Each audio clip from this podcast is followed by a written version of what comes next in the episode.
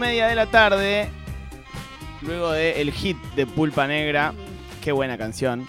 Eh, vamos con la columna de Maro Amabile. Todo loco es político. Yay. Hoy vamos a hablar del teatro abierto que me han dicho que no, que no conocían. Mm. Yo, decir verdad, me enteré el año pasado de su existencia. Tampoco es que lo conocía antes, pero me pareció una movida súper interesante cuando, cuando me enteré que, que existió porque me pareció algo recontra revolucionario, no sé cómo decirlo, insurgente, ¿no? Para, para la- la- el momento, porque esto fue en dictadura. Eh, fue un movimiento de artistas teatrales que eh, empezó en el 81 y duró hasta 1985, o sea, duró hasta postdictadura. eh, y que nace un poco del impulso de tanto eh, autores, eh, actores, dramaturgos, técnicos, todo el, el- el espacio, digamos, teatral que había quedado como en listas negras, que no estaba consiguiendo trabajo eh, y que obviamente estaban recontra censurados y empiezan a buscar la manera de, de rebelarse como pueden en contra de, de, ese, de ese momento horrible. Eh, y bueno, se empiezan a juntar.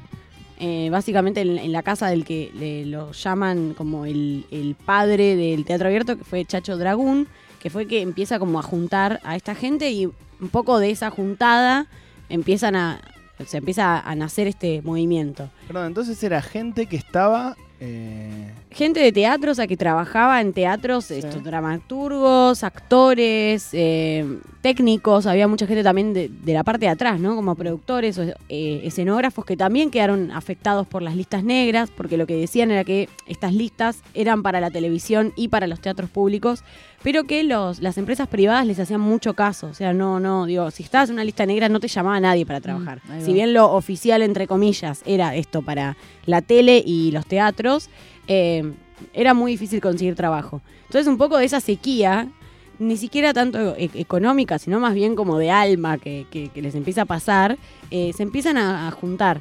Eh, por ejemplo, para que nos demos una idea, ya sabemos que la censura fue terrible, entre otras cosas mucho más terribles que hicieron, pero por ejemplo en el Conservatorio Nacional de Arte Dramático habían eliminado la cátedra de teatro argentino contemporáneo, o sea, ya no estaba más. Eh, o por ejemplo, bueno, esto en las salas oficiales de la ciudad de Buenos Aires no, no pasaban, o sea, no representaban autores nacionales porque decían que no había. Ok. Entonces era como muy, muy fuerte ese movimiento. Entonces se empiezan a juntar para esto, para sobrevivir, para estar juntos. Eh, y lo que terminan armando es una especie como de. mm, Esto se llama teatro abierto, que son eh, tres obras breves durante siete días a la semana por dos meses. Eran como ciclos que se armaban con un total de 21 obras. Y la idea era como que eh, toda la cantidad de gente que, que se, que estaba ahí junta fuera rotando. Entonces, por ejemplo, había un montón de dramaturgos que llevaban sus obras y las interpretaban distintos actores y eh, distintos técnicos también. Entonces era como darle espacio un poco a cada uno porque eran bastantes personas. Tipo teatro por la identidad, no sé si fueron, que Mm. medio pasa eso también, como que hay mono- algunos monólogos que entiendo que van rotando por mes y todos los actores son siempre diferentes. Algo así, exactamente. Eh, bueno, había entre toda la cantidad de gente que, que estaba eh, juntada, digamos, en este teatro abierto, había casi 200 personas que participaron de- del primer ciclo. Eh, nadie cobraba, o sea, en realidad como que quizás, mejor dicho, es que cobraban todos, pero lo que hacían era devolver ese dinero para eh, pagar al teatro, que les cobraba algo, y para pagar todo lo que era necesario para llevar adelante esas obras. Eh, bueno, el, último, el, el único teatro que al principio se ofrece como, como que, les da lugar es el Picadero. eh, y el, el primero de julio se inaugura el primer ciclo, eh, primero de julio de 1981, a las 6 de la tarde, que era un, un horario medio inusual para el teatro. eh, y de repente lo que ven es que las funciones desbordan de personas. O sea, había mucha cantidad de gente que quería asistir. Entonces es un ciclo que empieza a irle exitosamente en el sentido de esto, de, de convocatoria. Digo, tocan una fibra, evidentemente, que, que la gente estaba necesitando también. ¿Y no recibía una, una censura una vez que empezaba a, a crecer? Bueno, ahí vamos ahí. Ahí vamos. El primero de julio de 1981 entonces empieza el ciclo. eh, y el 6 de agosto de eh, ese mismo año explotan una serie de bombas adentro del teatro. El teatro se incendia. No muere nadie, pero la destrucción fue grande, muy grande. Eh, y esa fue un poco la, obviamente, la respuesta que dieron ante eh, esta insurgencia que se habían mandado estos tipos de que se les había ocurrido tener ideas y llevarlas a cabo. Em, la destrucción fue muy grande, entonces el teatro quedó bastante inhabilitado. Al día siguiente hay una reunión, se juntan en un café en el centro, eh, quienes estaban participando de- de- del teatro abierto, como a ver un poco qué, qué hacían. Lo que dicen es que eh, sabían que algún tipo de reacción iba a haber, se esperaban algo obviamente, pero no pensaron que, que iba a ser algo tan desmedido. Eh, nada, medio como a tono con lo que fue la última dictadura. Eh, bueno, en esa reunión se decide continuar y se ponen en marcha también para empezar a intentar conseguir plata para, para poder eh, arreglar el, teatro porque había quedado bastante destruido. Eh, y lo bueno, digamos, o lo positivo después de ese atentado es que eh, mucha cantidad de teatros se ofrecieron como para darles lugar. Eh, alrededor de 20 teatros dijeron, bueno, vengan. Y les terminó medio como saliendo el, el tiro por la culata a los milicos porque terminan pasándose un teatro en la calle Corrientes, al Teatro Tavares, que era más grande que el Picadero. Eh, Y el picadero quedó destruido. Quedó destruido, después lograron igual reconstruirlo. No sé si destruido totalmente, pero sí bastante afectado. O sea, no podía ser usado, digamos, eh, por los destrozos. Eh, hubo bastante solidaridad entre artistas. eh, se, esto, se movieron para, para juntar plata. Incluso hubo gente como Borges o Pérez Esquivel que. eh, Adolfo Pérez Esquivel que hablaron de este tema. O sea, digo, fue, fue una situación, este atentado en contra del teatro. No es que pasó así como si nada.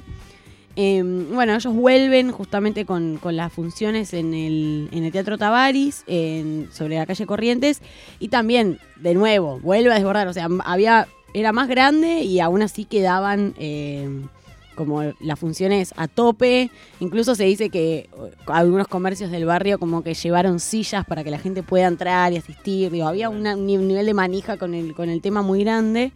Eh, y bueno, finalmente logran terminar la dictadura militar con, estos ciclos. O sea, eh, teatro abierto duró eh, hasta el 85, pero bueno, 81, 82 y 83 se sostuvo también.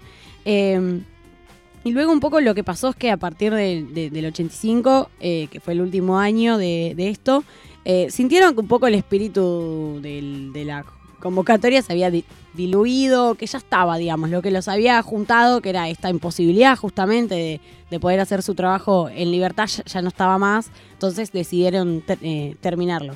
Pero bueno, hay muchos actores conocidos que participaron, por ejemplo, Pepe Soriano, Víctor Laplace, Leonor Manso, Luis Brandoni, Arturo Bonín, Mirta Busnelli, son Wow. todas personas que pasaron en algún momento por el teatro abierto.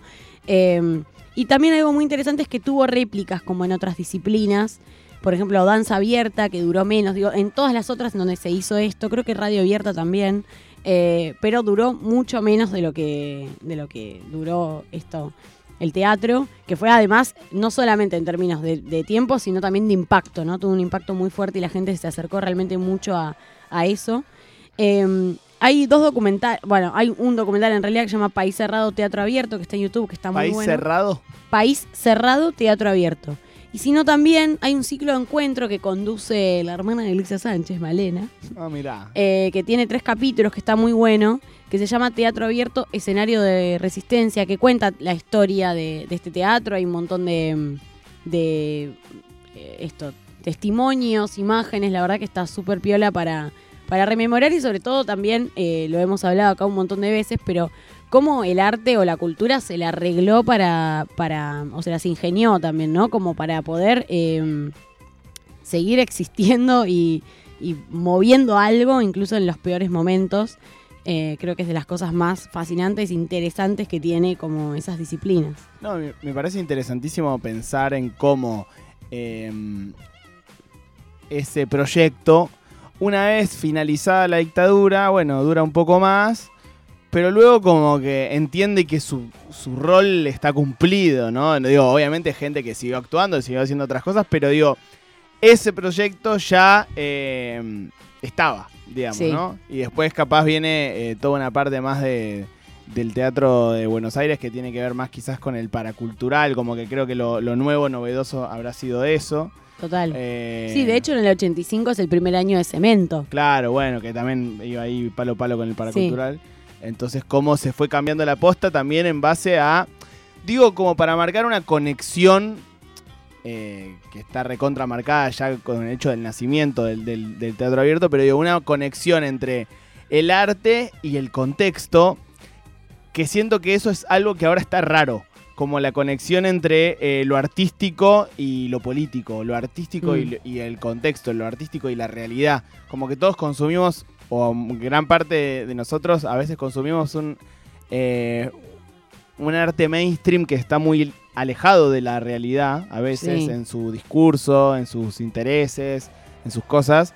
Como que esto es un arte súper eh, reflejo de, la realidad, ¿no? Sí, es verdad que está re difícil pensar como o reflexionar sobre un poco, bueno, eh, habíamos escuchado hace un, hace un tiempo eh, un audio de Nacha Guevara que hablaba como de que la dictadura actual de algún modo tiene que ver con cómo nos dicen, cómo movernos estos estos algoritmos o estas redes, digo, no sé ya ni cómo llamarlo, pero hay algo ahí, creo, con, con esto de lo mainstream, con, con qué es lo que queremos ver, qué es lo que estamos dispuestos también a, a mostrar. Eh, esto de la incomodidad que hablábamos, como recuerdo viendo el, el documental de Cemento, que, que muchos de los testimonios eran como, bueno, íbamos ahí, no sabías qué te iba a pasar. Por ahí llegabas y había una exposición de, una, no sé, una, una perfo con brea y de repente hay un tipo que te pe- pegaba con una mano en la cara y te ibas todo manchado.